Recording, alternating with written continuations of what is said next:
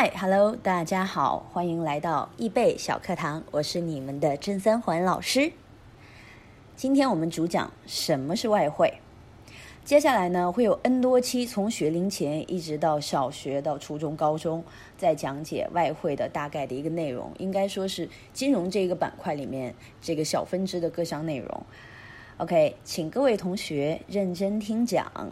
不懂的地方，请看下面的图表，顺便做一下笔记，谢谢。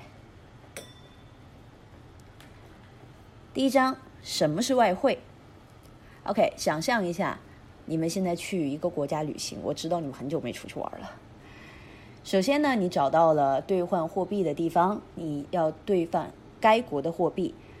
你现在去到了柜台，看到了屏幕上显示着不同的外币汇率，你会发现。一美元竟然等值于一百日元，你会想：哇哦，我有十美元，我会成为一个非常有钱的人。当然了，这个激动人心的时刻非常快就会消失，因为当你在商店里买了一瓶汽水之后，你的钱已经花掉了一半。所以，当你换另外一个币种的时候，这个过程你基本上已经参与了外汇市场的交易。例如说，你是一个访问日本的美国人，你卖出美元换日元的时候。已经参与了外汇的交易。当你准备回家之前，你在货币兑换亭前面停下，想把没有用完的日元换回来的时候，你会发现兑换率已经改变了，而汇率的改变是使你能够在外汇市场交易中赚钱或你懂的的一些变化。那么外汇交易市场呢，通常会称为外汇市场，或者简称为 FX。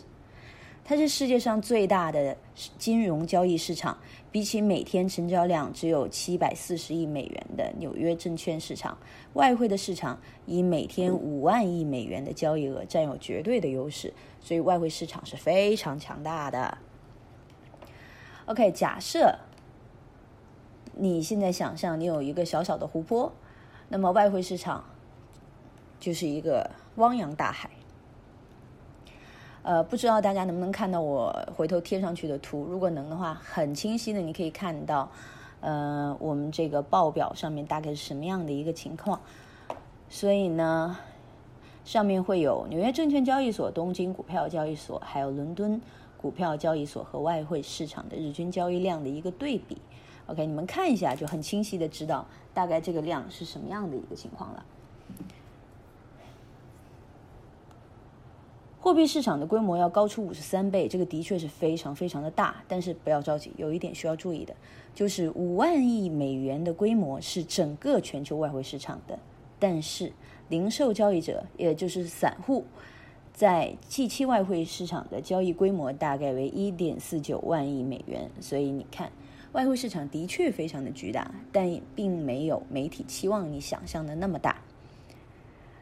OK，这是我们第一节课的内容，现在只是一个开始，距离你们了解这些东西还有很漫长的路要走。那么下一课我们将会学习外汇市场上到底交易一些什么。